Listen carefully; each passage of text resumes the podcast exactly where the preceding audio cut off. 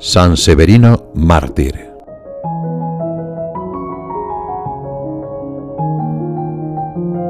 En Vilatevere se conservan las reliquias de San Severino, un soldado romano del siglo II o III que fue martirizado por su fe. Esas reliquias anteriormente se encontraban en una iglesia de Nápoles. En 1957, el arzobispo de esa ciudad las regaló a San José María, al año siguiente la Santa Sede concedió la facultad de que en los centros del Opus Dei se celebrara la misa de San Severino en noviembre, y después se la fijó para el día 8 o el momento más cercano no impedido.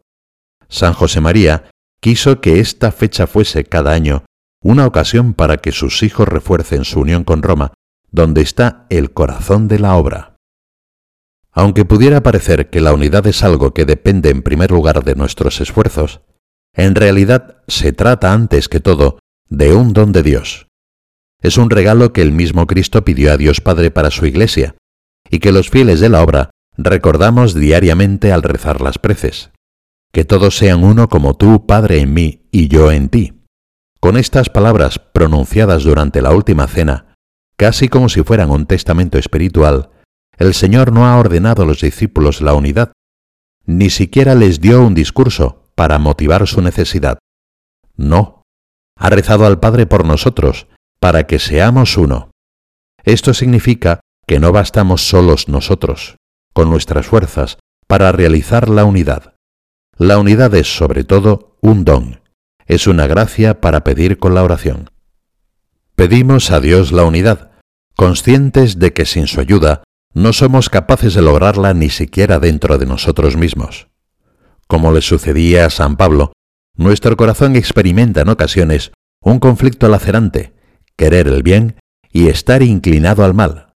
Y comprendemos así que en realidad la raíz de tantas divisiones que vemos entre las personas, en la familia, en la sociedad, en los pueblos y también entre los creyentes, está dentro de nosotros.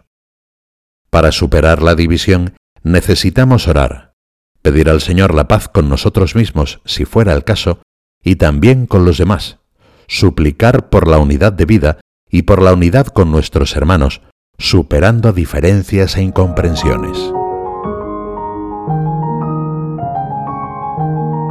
Ved qué bueno y qué gozoso es convivir los hermanos unidos. La unidad es un don que Dios nos ofrece porque Él quiere que vivamos unidos, quiere que reine entre nosotros el cariño, la disculpa, la comprensión, el deseo de ayudar al otro. Además, ese clima constituye un testimonio sencillo de vida cristiana.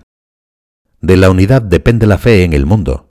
El Señor pidió la unidad entre nosotros para que el mundo crea. El mundo no creerá porque le convenzamos con buenos argumentos, sino si testimoniamos el amor que nos une y nos hace cercanos a todos. La importancia de la unidad es muy grande. Su hermosura y atractivo son fundamentales para nuestra felicidad, para nuestra fidelidad y también para atraer a otros a nuestro camino. Por eso de alguna manera es lógico que el demonio busque por todos los medios disminuir o quebrantar esa concordia, sembrar divisiones y rencillas entre los hombres, en la familia, en la sociedad, en la iglesia. El diablo siempre divide, porque es conveniente para él dividir. Él insinúa la división en todas partes y de todas las maneras, mientras que el Espíritu Santo hace converger en unidad siempre. El diablo en general no nos tienta con la alta teología, sino con las debilidades de nuestros hermanos. Es astuto, engrandece los errores y los defectos de los otros, siembra discordia, provoca la crítica y crea facciones. El camino de Dios es otro, nos toma como somos, nos ama mucho, pero nos ama como somos y nos toma como somos. Nos toma diferentes, nos toma pecadores y siempre nos impulsa la unidad. ¿Somos constructores de unidad? En momentos de conflicto, de desacuerdo, cuando notamos lo que nos parecen límites de los otros, ¿sabemos poner por delante la llamada del Señor al cariño, a la comprensión, a una caridad fraterna que supere las diferencias? El amor a las almas, por Dios, enseñaba San José María, nos hace querer a todos, comprender, disculpar, perdonar.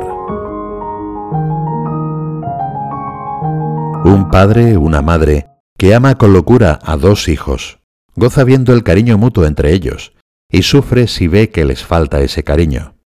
Es muy posible que tengamos esta experiencia, la alegría de unos padres cuando ven a sus hijos unidos entre sí, cuando observan que los hijos son capaces de comprenderse, de hacer un esfuerzo para llevarse bien, de pedirse perdón y perdonarse si en alguna ocasión se han peleado. Con un gozo análogo mira el Señor a sus hijos en la iglesia, a todos los hombres, cuando ve que permanecen unidos. Al querer a los demás, somos gozo para Dios y para María. Cristo pide al Padre que todos seamos uno. No se trata sólo de la unidad de una organización humanamente bien estructurada, sino de la unidad que da el amor, como tú, Padre, en mí y yo en ti. En este sentido, los primeros cristianos son un claro ejemplo. La multitud de los creyentes tenía un solo corazón y una sola alma.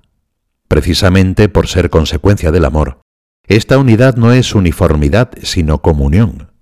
Se trata de una unidad en la diversidad, manifestada en la alegría de convivir con las diferencias, aprender a enriquecernos con los demás, fomentar a nuestro alrededor un ambiente de afecto. Sí, con la ayuda del Señor, buscamos vivir una unidad que sea comunión, fundamentada en la caridad.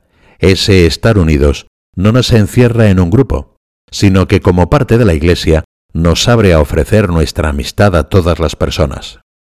Pidamos a nuestra Madre del Cielo que nos ayude a apreciar y buscar siempre la unidad con los demás en los distintos ámbitos donde se desenvuelve nuestra vida.